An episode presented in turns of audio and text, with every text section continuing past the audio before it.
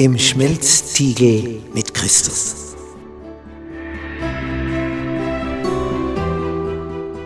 Bist du schon einmal in einem Stahlwerk gewesen, wo Stein so erhitzt wird, dass er zu schmelzen beginnt? Dass er rennt wie Butter in der Pfanne? Ja, wozu das Ganze? Was ist der Sinn davon? Dieser Stein wird geschmolzen, damit das Edle sich an einer Stelle sammelt und das Unedle. Das ist der Sinn, was auch Jesus mit uns vorhat, wenn wir mitunter in eine Situation kommen, wo man merkt, jetzt bin ich im Schmelzstil, jetzt wird's heiß, jetzt geht's ums Ganze. Da sondert sich die Schlacke ab und das Edle kommt heraus.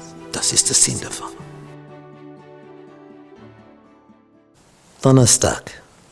Schmelztiegel der Reife.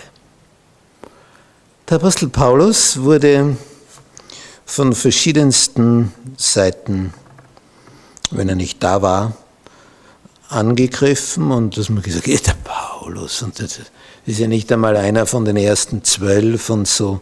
Und dann hier in die Gemeinde in Korinth im zweiten Brief, der uns überliefert ist, merken wir, wie gut das war, dass Paulus so angegriffen wurde, denn dann erzählt er, was er so in seinem Leben bisher durchgemacht hat.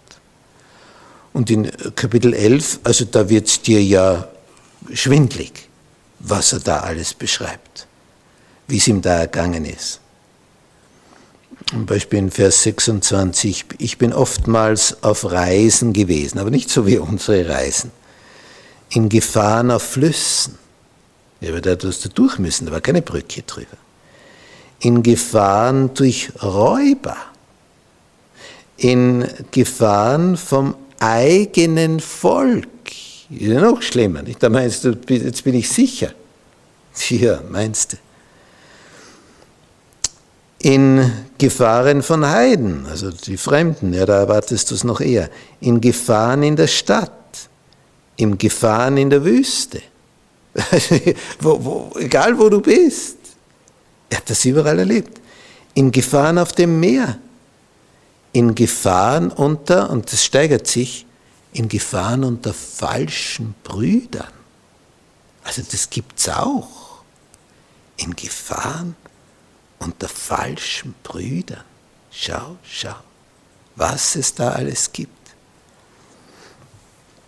Und zu alledem, noch zusätzlich dazu, hat er in Arbeit und Mühe, oftmals in Nachtwachen, in Hunger, Durst, oftmals in Fasten, in Kälte und Blöße.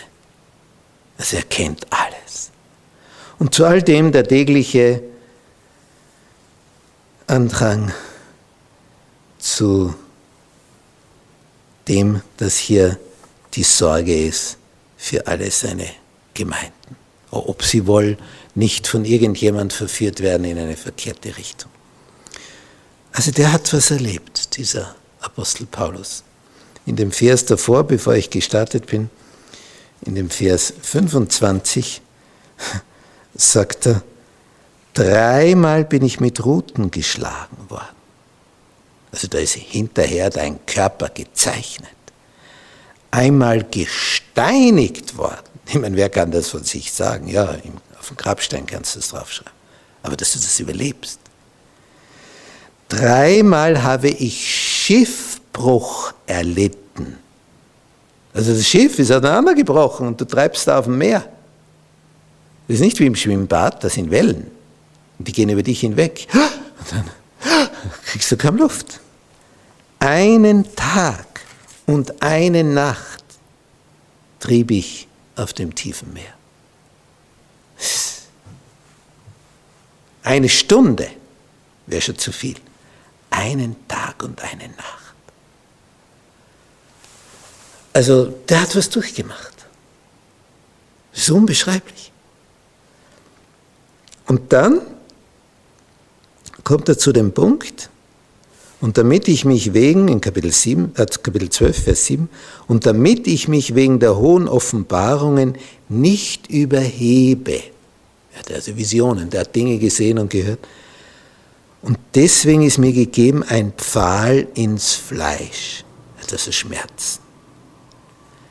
nämlich des Satans Engel, der mich mit Fäusten schlagen soll, damit ich mich nicht überhebe. So, so schluckt das Paulus.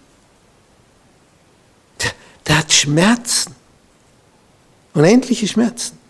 Und das ist für ihn wie so ein Pfahl im Fleisch und er sagt, ja, das ist ich hab, bin drauf gekommen, wofür das gut ist. Ich würde sonst abheben, würde hochnäsig arrogant werden und am Ende nicht gerettet werden können. Damit ich mich wegen der hohen Offenbarungen nicht überhebe.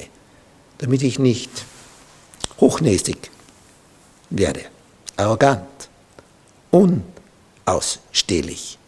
Wir kennen vielleicht solche Leute. Sind durch irgendein Ereignis wirtschaftlich hinaufgeschwommen und dann werden sie arrogant damit es nicht geschieht. Das